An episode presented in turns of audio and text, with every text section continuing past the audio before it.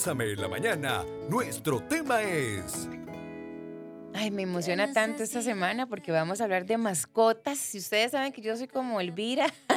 Eh, Sofía es como, mascotas. como Blancanieves en, en Shrek. Y Ay, todos los sí. animales vienen a ella. Y yo le hablo los animalitos en la calle y todo. Ay, sí, sí, sí. Yo soy una melcocha con Y eso. todos la vuelven a ver con qué le pasará a esta señora. ¿De qué me La habla? muchacha más intensa, ¿verdad? Quite, quite, quite, quite. Pero hoy tenemos con nosotros pues a, a un invitado especial, a nuestro médico veterinario Leo Solórzano, que vamos a hablar de, eh, bueno, del perro y otros detalles. Así que Leo, ¿cómo estás? Bien, ¿y ustedes, chicos? Muy contento de tenerte a vos aquí en Bésame en la Mañana. Qué bueno, Finalmente, gracias. Presencial. Hasta ahora. Porque Ya. tenemos dos años que todo ha sido virtual. Sí, exactamente. Pero bueno, para nuestros oyentes que ya están, ¿verdad?, con nosotros, si pongan mucha atención a lo que dice Leo y si tienen alguna consulta, 8990-004. Leo, Antes, ajá, antes, Leo, ajá. ¿a vos te han confundido con algún ¿Ah, famoso? sí? O que vos digas, tengo aires así como de, no sé, Vieras que sí. no, pero hasta por te agarro bien. No, no, no, no, no. A ver, ¿con sí me lo han dicho. Este, no sé si conocen a Max Barberena. ¿Ah, sí? Dicen que me Ah, parezco Mira, no, bastante. pero sí, Mira, mira, sí. hay Un unas sombrero fotos, sabanero. Hay unas fotos, digamos, hasta que yo las vi y yo también dije yo, ok, sí, Mira, sí, sí, sí, Y no sí. soy yo. ninguna retajila, no. No, tan así no. Pero sí se parece, tener razón. qué vacilón, sí. Sí, sí me han dicho. Leo, ¿cómo podemos, ya para hablar, ya empezar en el tema, cómo podemos, eh, si tenemos que hablar de los perros, cómo describimos la evolución de los perros? Ok, hoy el tema que vamos a hablar, sí está enfocado en eso, es como qué tenemos que tener nosotros en consideración a la hora de elegir una mascota, Claro. cualquiera. Vamos a hablar principalmente de perros y gatos porque es lo que la mayoría de personas eh, tenemos en casa, porque yo creo que todos ustedes también tienen, Ah, ¿verdad? sí, claro. Entonces hablemos un poquito de eso. A veces el perro es el que ha estado más años con el hombre. Antes imagínate que el perro se llamaba Lupi, eh, Canis lupis, o sea, perro de lobo. Ya el perro está 100% domesticado y hasta el nombre científico cambió. Ahora es. Canis familiaris. Es un perro que está acostumbrado, dominado y todo por el hombre. Entonces ahora nosotros decimos que los perros son como lobos de mentiras. ¿Por qué? Porque antes, digamos, el lobo tenía que ir a buscar su comida. Entonces se decía que se gastaba hasta un 40% de su tiempo en ir a buscar qué comida para poder tener reserva, cuidar sus crías y demás. En cambio ahora, usted le pone un plato de comida Ah, al sí. perro, ¿cuánto dura comiéndolo? Ah, Cinco segundos. Guamitas, Quieren dos lengüetazos y ya. Exactamente. Y siempre quieren más. Entonces ahí es donde ya viene la parte del comportamiento, que empiezan a romper cosas, que empiezan a hacer todo, porque tienen demasiado tiempo de sobra. Mm, Ve vos. Ok, entonces, partiendo de ahí, podríamos decir que si hoy por hoy, en una eh, en X familia, mi, mi familia, por ejemplo, que no tenemos perro, ¿qué necesito saber del perro? Porque está ahora muy, muy arraigado este asunto de es mejor adoptar. Y, ok, listo. Ya sea que tomes la decisión de adoptar o de, de- de comprar, ¿qué necesito yo saber de mis condiciones en el hogar para tener un perro, por ejemplo? Ok, yo casi siempre eso lo, eh, lo divido como en cuatro puntos importantes a la hora que vamos a elegir una mascota. Porque a veces uno se deja llevar por la parte impulsiva y la parte emocional, Claro, ¿verdad? claro. Aquí Porque, tenemos Sofi, que es el mejor ejemplo de ello. porque uno casi siempre ve como un cachorrito o uno se pone a ver ahí páginas o todo y dice, uy, qué lindo un gran danés, ¿verdad? qué perro más precioso y gigante. Y usted se lo imagina ya todo en su vida en el sillón y en todo, ¿verdad? Pero tenemos que tener en consideración algunos puntos. Tiempo, espacio, presupuesto, consentimiento familiar y muy importante, ojalá buscar siempre la asesoría de un profesional Claro. para saber cuál es la mascota que a mí me funciona, porque no Mm. todas las mascotas me funcionan. Y, y también, Leo, por ejemplo, el tema de las razas, Sí. ¿verdad? Porque em, en mi casa, por ejemplo, mi mamá, ella tiene un pastor australiano. Y son... Energía mil, Y uno es ¿verdad? como, Porque se llama macho. Pero es que el macho, no, o sea, no, no hay forma. No hay forma. Entonces, yo pienso, la gente también tiene que conocer a su mascota. Porque si yo no tengo, o sea, la raza. Porque Claro. si yo no tengo espacio, por ejemplo, o con un labrador, que también son súper enérgicos y ocupan eh, ese espacio para que estén bien. Así y si es. yo lo que tengo es un patio chiquitito o algo, de imagínate, ya, ya por ahí hay frustración. Sí, esos son de los puntos que vamos a tocar. Otra cosa que sí tenemos que tener como en consideración es eh, cubrir las necesidades que la mascota vaya a tener, ¿verdad? Sabemos que va a ocupar atención médica, que alimentación, que si son de pelo largo, ocupa un poco de procesamiento, ¿verdad? Claro. De estar haciendo grooming y demás. Entonces, sí tenemos que estar como conscientes de todo lo que mi mascota va a necesitar para ir teniéndolo. Entonces, no sé si tocamos ya el desarrollo, digamos, los cuatro puntos. Yo creo ¿O qué que dejemos lo mejor para, para el siguiente bloque. Bésame en la mañana. Ya nos apoderamos de, de, de Leo. Ah, sí, Aquí aquí, estamos estoy. ya sacando Yo le jugo. pregunto, Jeffrey también, aquí, aquí, pobrecito. Y, y lo, y lo peor es que no lo dejamos responder. Pero hoy, hoy estamos en el ABC para considerar, o, o las tem- los temas a considerar si estás pensando en tener una mascota. Hoy nos vamos a enfocar en perros y gatos Así principalmente. Exactamente. Quedamos antes de la pausa, Leo, en estos cuatro factores que vos decís que hay que ver con, con lupa antes de, de traer y, pues, una mascota a casa. Así es, lo que les estaba diciendo antes, chicos, que a mí siempre me gusta enfocarme como en la parte de que las personas se eduquen o se asesoren. Porque a veces, como les dije antes, uno se deja llevar por la parte de impulsos, qué lindo, pero ¿quiénes terminan pagando las consecuencias? Ahí es donde se empieza a ver la cantidad o la alta tasa de eh, animales abandonados. No, sí. ¿Por qué? Porque llega un momento en que dicen, ya no puedo, no lo soporto. ¿Por qué? Porque tal vez yo no busqué la asesoría Ujú. eh, necesaria. El punto número uno, que es muy importante, es el consentimiento familiar. Si vivimos en un núcleo familiar, todos tenemos que tener o estar en la misma línea de saber qué mascota queremos. Si queremos un perro, si queremos un gato, o quiero un pez, quiero un cuilo, ¿qué vamos a tener?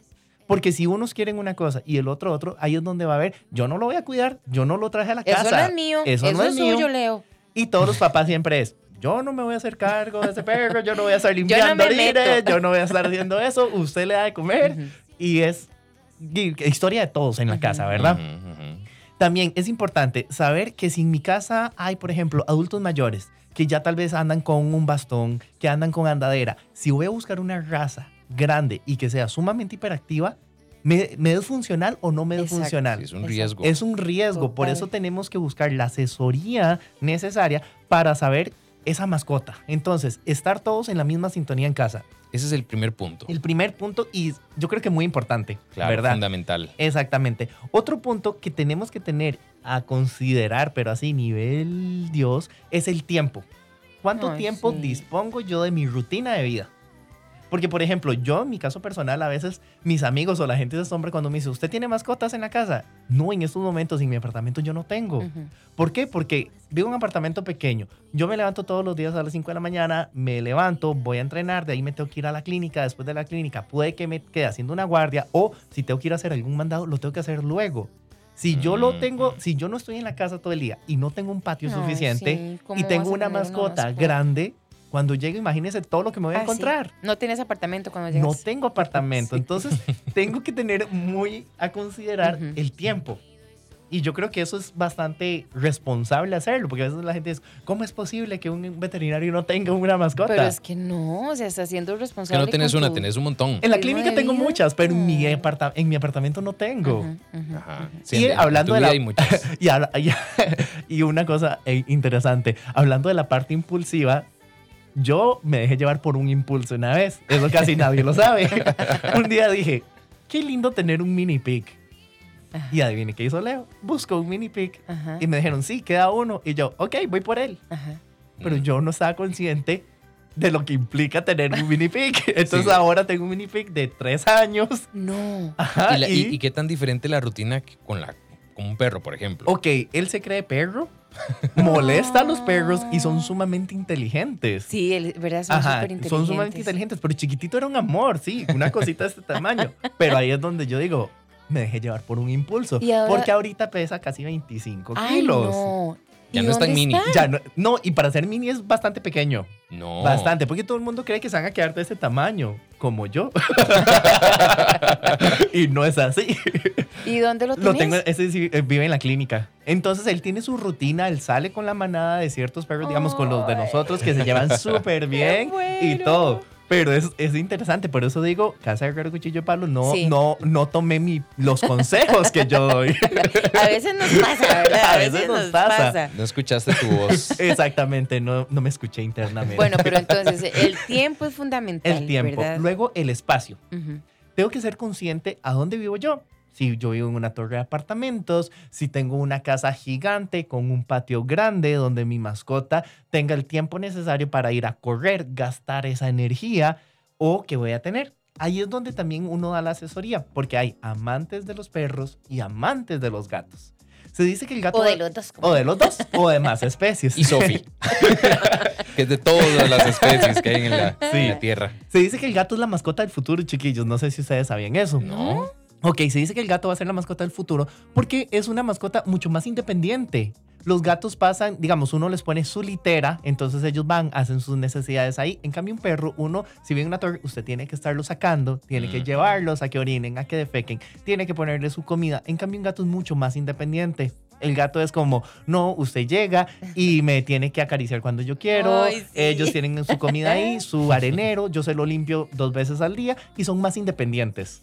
Entonces, muchas personas también ahora no quieren tener hijos, Ujú. viven aparta en torres que son apartamentos muy pequeños, entonces el gato se acopla súper bien a ese estilo de vida. Entonces, por eso se dice que puede llegar a ser la mascota del futuro. Mm. Qué vacilón, sí. No, y es que es, es, eh, también, a ver, hay que considerar las necesidades del animal Así como las es. nuestras, porque, por ejemplo, yo no me veo con un gato porque el gato es así, como decís, me acaricia cuando Ajá. quiero, el, el mae se va, anda en lo suyo, anda en su mundo, como que somos roommates, no es, ma- no es mascota, somos roommates. No, Él y está en su, aparte, en su usted, cosa. usted es mi empleado, usted es el que me Exacto, tiene que hacer todo. Exacto, eso sí. Mientras que con los perros que hay en casa esto es otra rutina. Exactamente. O sea, ya yo vuelvo a ver a Guama, Guama vuelve a ver a mí y el mae se deja venir. Entonces ya Pero, damos amor mutuo ahí. pero yo creo que el amor todo lo puede.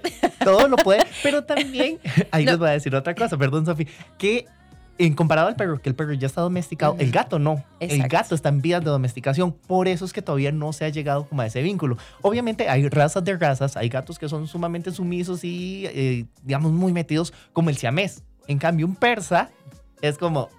No me toques, toque todavía. No me vuelva a ver. Exactamente. Es que yo lo que digo, bueno, por ejemplo, en mi casa, yo ya no vivo en mi Ajá. casa, entonces dejé un poco de mascotas en otro lado y estoy en otra parte. Custodia compartida. Y fíjate que ayer que pasé un momentito donde mi abuelita, eh, hay un gato que se llama Tom, que era así, éramos compis. Claro, siempre me arriaba, ¿verdad? Me mordía y todo, pero para mí es mi amorcito. Y ayer que yo llegué, empecé a llamarlo. Porque no estaba, nadie lo había visto en la mañana. Y yo, Tom, mi pollito, porque yo le digo pollito, y cuando llegó, eh, vacilé tanto porque él era como si me estuviese reclamando, como diciendo, ¿dónde estabas? Porque tenía como un mes de verlo. Y lloraba y lloraba y no se despegó de mí en toda la santa tarde, ¿verdad? Entonces yo, yo, toda, yo, yo que soy, ¿verdad? Pero el punto es que yo digo, sí, completamente. eh, ellos son tan diferentes, pero eh, qué increíble la inteligencia que tienen, ¿verdad? Son También para sumamente inteligentes. comunicarse a, a su manera con nosotros. Pero eso también ya va por el grado de la parte de domesticación que se está logrando con el vínculo. Porque el vínculo, y como vos- vos lo decías, el amor yo creo que todo lo logra. Sí. Porque igual a mí me llegan pacientes, perros sumamente bravos, gatos sumamente bravos, pero el hecho de sacar el tiempo en- y poder este, entender la especie, Sí, uno va logrando muchos objetivos en lo que va queriendo con ellos. claro que sí. Ahora, ahora que lo mencionas, Leo, bueno, en cuanto al espacio, porque yo creo que ese es como el tema que siempre consideramos con mayor, eh, con mayor atención. Claro. Y, y pensamos, si quiero tener un, un gran danés y necesito tener ahí los campos alicios para que el perro corra libremente. Pero el gran danés tampoco es un perro que corra mucho. Exactamente. Entonces, a la hora de considerar eso, como bien decís, es bueno como asesorarnos porque de pronto un perro grande no significa que va a tener mucha actividad. Incluso muchas veces el perro, entre más pequeño, es como más enérgico. Ujú. Ok, ahí vamos al punto de la asesoría, porque, digamos, doy el ejemplo tal vez del gran danés en raza grande, si es un perro que perfectamente puede vivir en un apartamento, porque son muy tranquilos, pasan casi siempre durmiendo en el sillón y son perros de que usted lo puede poner en la cama y duerme toda la noche con vos. Pero hay otras razas grandes, por ejemplo, eh, un golden versus a un labrador. Vos el golden es mucho más tranquilo, un labrador es mucho más hiperactivo. Uf, totalmente. Un boxer es sumamente hiperactivo. Entonces, esos perros de talla grande, tenerlos eh, dentro de la casa, sabes que te van a desarmar un apartamento. O, por ejemplo, un beagle, que es de raza pequeña, un beagle te va a desarmar el apartamento. o, como decía Sophie, un pastor australiano. O sea, ellos necesitan demasiado espacio, necesitan gastar esa energía para poder estar en un balance y que no empiecen a hacer ese montón de tortas. Y con lo que es el gran danés, a veces las personas, sí, qué lindo, pero tenemos que tener en consideración a lo que comen y a lo que descomen. Ok, Exacto. vamos al, Ahí es. ahí vamos Es al cierto. punto número cuatro, que es el presupuesto. Exactamente, que es sumamente importante, porque recordemos que cuando uno toma la decisión de tener una mascota, soy yo como humano pensante que estoy eligiendo esa mascota. Yo sé que uno a veces puede hacer un, un clic con esa- mascota y que la mascota dice, sí, yo lo elegí y ella me eligió. Sí, está bien, pero yo soy el responsable de suministrarle todo lo que necesita. Sabemos que las mascotas ahora necesitan sus planes de vacunación, desparasitaciones, lo que decía antes de pelo largo, eh, la, para poder estar haciéndole su grooming, su peluquería y las emergencias que nunca Sí, están presupuestadas. Mm. Entonces yo siempre le digo a los propietarios, ok, dentro del presupuesto saquemos un, una parte para tener un ahorro, porque eso nunca está presupuestado. Ocurren en cualquier momento y en cuando uno menos se lo espera. Eso es cierto, totalmente cierto. O sea, entonces ya, ya escuchaste esos cuatro puntos en los que uno tiene que, ¿verdad?, tomar en cuenta para si queremos una mascota. Pero llegan muchos mensajes al Vamos. 8990-004. Dice, por ejemplo, buenos días. Desde ayer tengo a mi cargo un pastor australiano. ¿Cuánto es lo recomendable darle de comer y cuántas veces al día? Ya tiene año y medio. Ok, eh, con lo que es la parte alimentaria, es importante, bueno, primero que nada, saber de acuerdo el peso de la mascota y en la edad que está de crecimiento. Y todos los alimentos este, van a ir de acuerdo a las etapas de vida de un perro. Los perros tienen tres etapas, lo que es cachorro, desde que nacen al año de edad, del año a los siete años son adultos jóvenes y de los siete años en adelante ya son adultos mayores. Entonces todos los alimentos tienen un requerimiento diferente. Entonces a esa edad a veces entonces nada más tenemos que ver la conformación para ver cuánto debe comer. Ok, Ok, muy bien. escuchemos. Ajá. Tenemos un audio que llega al 8990-004 y dice eso mismo que, que nos cuenta Leo. Hola chicos, qué gran tema. Tal vez les cuento un poquito. Yo me fui por el impulso hace 11 años y me compré un Beagle. Y no era una raza para mí ni para mi casa. Me despedazó la casa. Em, tuve muchos problemas con mi familia, tuve que pagar muchas cosas. sin embargo, yo nunca le eché la culpa al perro, sino fue mi culpa por no haberme asesorado. Y sin embargo, ahí lo tengo, a mi viejo Lorenzo de 11 años. Eh, yo creo que los perros son para toda la vida, hasta que la muerte nos separe. Mm. Entonces, de, pues, la salida más fácil hubiera sido eh, regalarlo. Sin embargo, de, pues luchamos juntos, ¿verdad? y ya ahora que está un poquito mayor, igual jode, pero ya es menos destructivo, ¿verdad? Destructor. Este, yo creo que sí, hay que asesorarse mucho antes de la raza y no dejarse ir por lo que lindo las orejotas, qué lindo esto, qué lindo otro, sino investigar totalmente de la raza. Igual, si es un zaguatito, eh, hay que tenerles paciencia. Yo no, yo no sabía que los Beagles eran tan tremendos. Yo me di cuenta hasta que un compañero que No tenemos sabía. aquí, que tenemos Ah, bueno, acá, sí. tenía una Beagle y todos los días venía. Hoy, Le hoy hizo un hueco a la Lolita cama. le hizo un hueco al colchón. Hoy Lolita agarró aquí. Yo hoy... no sabía hasta y ahora. era, era una máquina destructiva. Qué Así son, así son. Y qué bonito lo que, lo que decía ella, o sea, estar juntos para toda la vida. Sí. Yo sé que cuesta, pero a veces uno también, este, dentro de la parte del presupuesto que tenemos que tener destinados para ellos, está la parte de poder buscar, ojalá, un entrenamiento. Exacto. Entonces, eso a veces uno no lo tiene contemplado, pero es importante. Porque hoy en día, como están en su proceso y son tan chineados, entonces la parte de conducta y comportamiento es una consulta del día número uno. O sea, todos los días siempre me llega algún tema de comportamiento y buscar la asesoría necesaria para poderlos mantener bien. Dice acá, mi hija tiene 10, 10 años y adora los animales. Quiere un perrito. El tema es que yo, mamá, no soporto ningún animal. No tolero a los perros o gatos dentro de la casa. ¿Qué hago? Ese, ese es tema de mamá. Yo no quiero perros. Exactamente. Dos meses después, mamá con camisa y perro con, ca- con- así, Digamos que- fotos. Mi papá es exactamente igual. Mi papá, Mi papá también era así. mi papá es como, un perro más aquí en la casa, no. bla, bla, bla, bla". Y a ver, usted lo ve en el sillón con todos los perros viéndote. Como el doctor Dolittle ahí.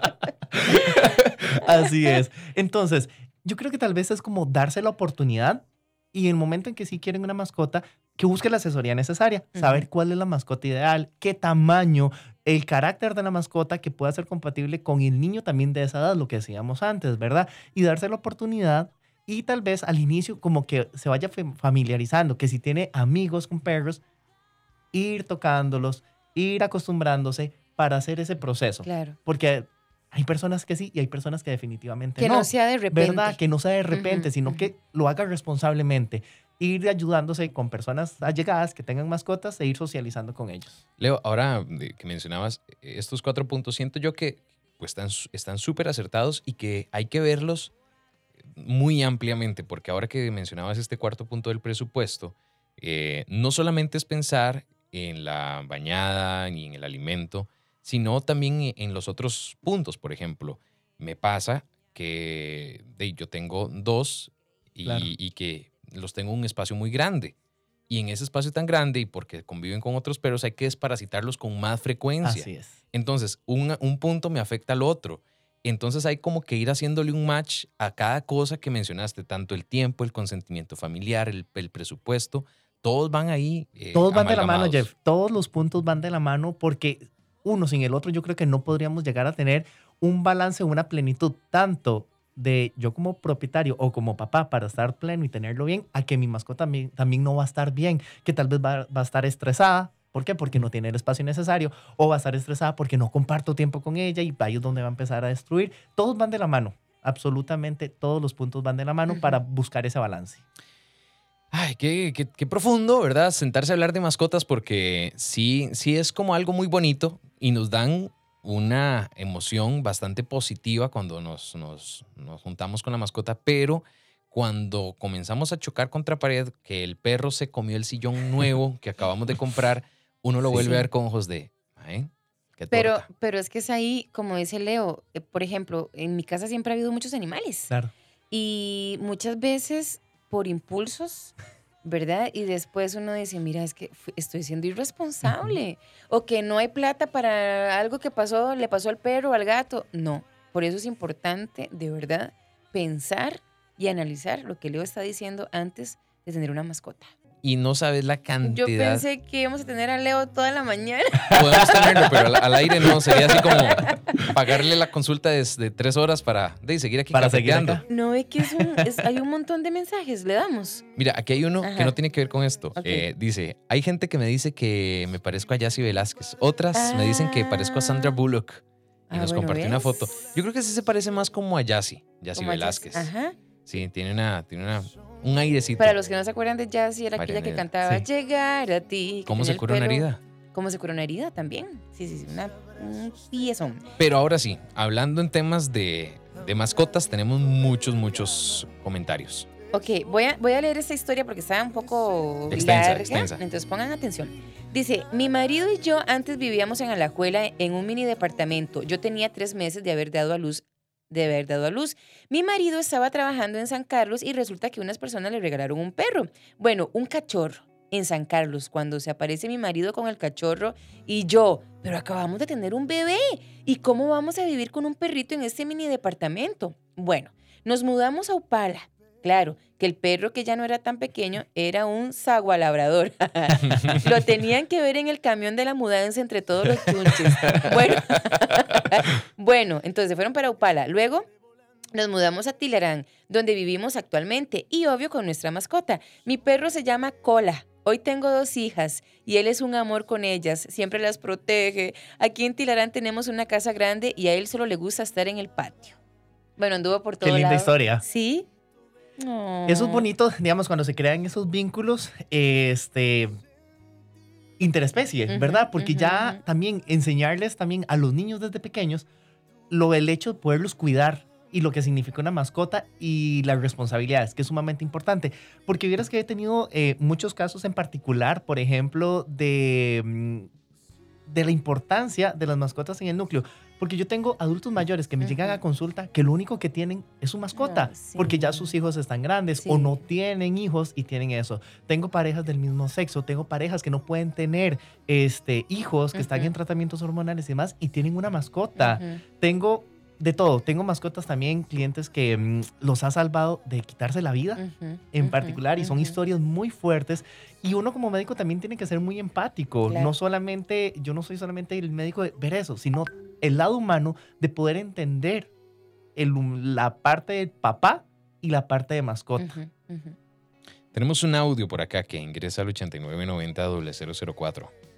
Yo tengo tres perros, un rhodesiano, un zaguatito y una poodle. Tienen campo de sobra y viven haciendo huecos para salirse. Ese es el problema en casa. Con los míos son si los encuentra así como un grupo espía, se los lleva porque tienen un poder para escaparse por qué algún lado. bandidos, ¿verdad? Sí, mucho es comportamiento natural de, de- de ser mascotas, de Ujú. ser perros, ¿verdad? Pero también ahí es donde yo digo, tenemos que invertir en la parte de educación. Porque los perros son sumamente inteligentes y uno puede enseñarles y ponerles límites. Y hay que ponerles límites desde pequeños. Porque si ustedes no les ponen límites, son sumamente manipuladores. Yo le digo, yo le digo a mi mamá eh, que mi mamá tiene otra perrita que se llama Sisi, es una zaguatita, pero es inteligentísima. Sofi, ¿cuántos perros hay Ay, en su casa? Ah, no, no, Leo. que o sea, ya, Uno ya ha parece- comprado como cuatro. Hay un montón. Sofi comienza a montón. llamarlos y parece que está rezando. Las letanías. Sí, un montón. Pero Sisi es tan inteligente. Le digo a mami, ella es más inteligente que usted, que mi hermana y yo juntas, porque son sumamente inteligentes. Aquí hay un mensaje que dice, yo tengo una perrita y ha sido muy difícil porque quiere morder a todo el mundo. Ya no sabemos qué hacer y no queremos amarrarla. Ok, ahí vamos a lo mismo, es un tema de conducta y comportamiento, de tenemos que ponerle límites.